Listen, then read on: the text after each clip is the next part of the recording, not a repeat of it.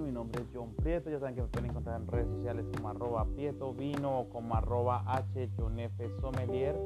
Y pues bueno, el día de hoy vamos a hablar de algo súper especial. Vamos a hablar de cómo poder degustar o catar un vino. En este caso, la forma hábil y la forma como podemos empezar. Es importante desarrollar primero el tema del olfato, el tema de la vista también, que es importante, saberla, y el tema del gusto. Prácticamente con esos tres factores podemos iniciar eh, para ver la visual. Estos van a ser nuestros sentidos, inclusive va a haber alguno que es el tacto que ya se los voy a contar más adelante. El primero, que es bastante notorio, y es el tema de la luz, que tiene que ser muy importante el tema en el momento de la cata esos sentidos. ¿Por qué? Porque la luz nos va a dejar ver ese color clásico del vino o ese color eh, que puede obtenerse en un vino tinto, en un vino blanco, en un vino rosé, en un vino con envejecimiento o no. Por ejemplo, dando acotación el tema visual y empezando con el tema visual, empezamos. Vinos, vinos blancos desde un color muy amarillo pajizo, hasta encontrarse con verde limón en los más jóvenes. ¿Por qué no encontrar un vino totalmente dorado, con un color dorado bastante interesante en matices? Y terminando, ¿por qué no en un vino naranja? Son los cuatro matices de un vino blanco clásico. Bueno, ya si tuviéramos otros vinos, como un vino tinto, empezaría con un color púrpura, pasando por un rubí, eh, luego interactuando con un granate, y terminando con esos famosos colores teja que nos realzan al vino con un vino de mayor envejecimiento y de mayor eh, proceso en botella y en barril. Cuando tenemos, en el caso de los rosados, los rosados van a jugar entre los salmón, un salmón más fuerte, un salmón más suave. Eso va a depender del tipo de rosado algunos le llaman piel de cebolla cuando venimos de unos rosados muy clásicos Provence de la, región sur de Francia, con esos colores muy característicos suaves, a esos colores bien fuertes que caracteriza, ¿por qué no los vinos de los nuevo, de Nuevo Mundo, con un color muy eh, intenso, con rosados bastante fuertes, ¿por qué no un pinotage rosado eh, sudafricano, ¿por qué no un Syrah rosado, va a dar bastante color. Esto tiende a ser también por el tema del ollejo y ahí vamos a ver el tema de los colores. El otro, ya hablando de vinos tintos, blancos y rosados, pero hay un cuarto que de pronto no lo tenemos muy sentido, que es el tema de los colores en los vinos Porto y en los vinos Jerez. Vamos a jugar ahí con el tema de maderas más que todo, pero un caoba, eh, interesante. Inclusive este, estos colores se van a transportar también a los vinos, eh, algunos destilados, como el tipo coñac, como el tipo ron, que van a ver esos matices de colores con esas tonalidades más al, para hablarlo más asemejando al tema de maderas. Entonces por ese lado para que lo tengamos en cuenta. Pasamos al siguiente, entonces recuerden que estamos con temática de los sentidos y es pasar al olfato. El olfato es la mayor garantía de cualquier persona en el tema eh, saber y expresión de un vino. Bueno, algunos vinos se van a decantar, otros no, pero prácticamente toda la sabiduría y todo lo que podemos encontrar en un vino, en, en una de un vino, se va a encontrar en copa. En, la, en el tema nariz copa, despertándose en copa, desarrollándose los aromas en copa. Entonces tomando esa copa vamos a sentir aromas como aromas animales, este famoso, pues dando un ejemplo, el famoso sudor de caballo.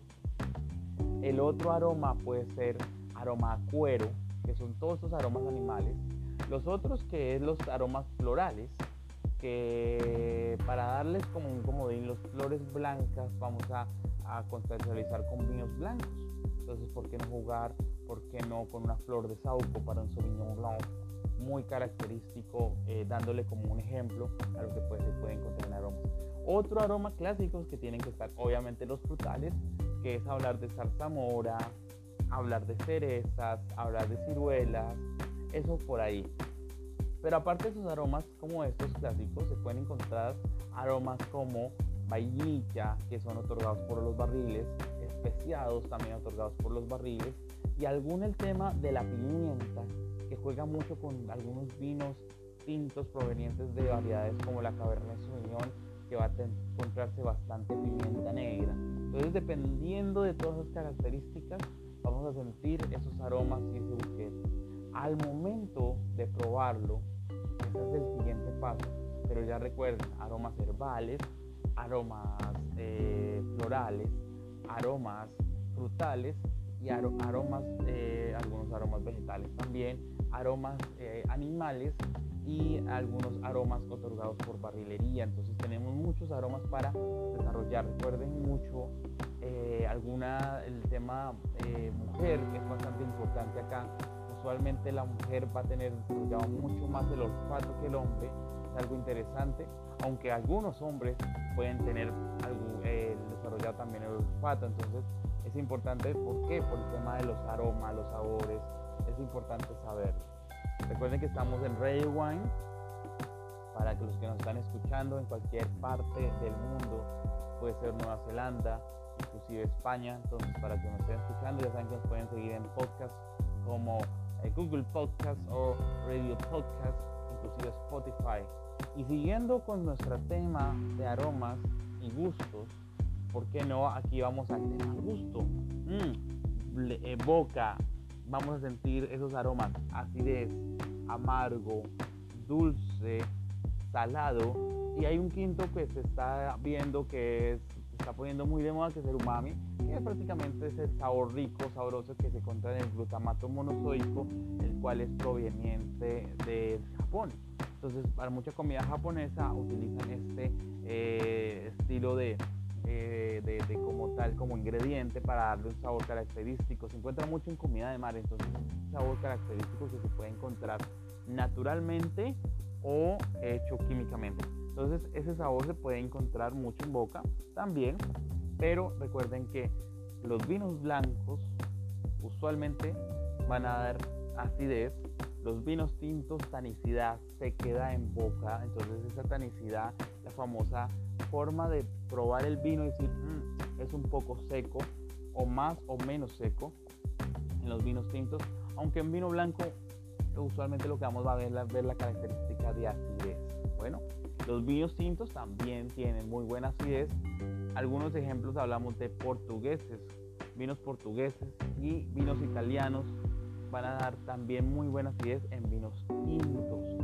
Después de esto como tal, y para desarrollar nuestro tema de sabor y el tema de gusto en boca, les dije que vamos a hablar de tacto, pero ese tacto es la boca y es sentir el peso o cuerpo o densidad.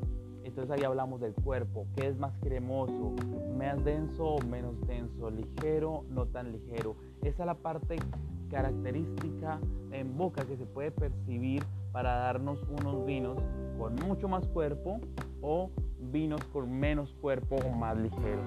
Entonces, ahí vamos a tener las características de sabor, aromas y boca para que lo tengan muy en cuenta y así poder decir, calificar un vino, desarrollar un vino y es cuando vamos a decir, el vino está bien, el vino está mal, no es lo apropiado para este vino, es un vino evolucionado, es un vino que falta por falta tiempo para poderlo, porque no dejar un poquito más tiempo en botella. Es un vino evolucionado, no evolucionado. Es un vino que está en el momento propicio del pico para probarlo. Entonces todo eso nos va a llevar a esto. Y este es solo un comienzo. Recuerden que esto es Ready Wine. Mi nombre es Joe Prieto. Ya saben que me pueden encontrar en redes sociales como arroba Prieto Vino o arroba Sommelier. Y muchas gracias. Feliz tarde, mañana, noche. Adiós.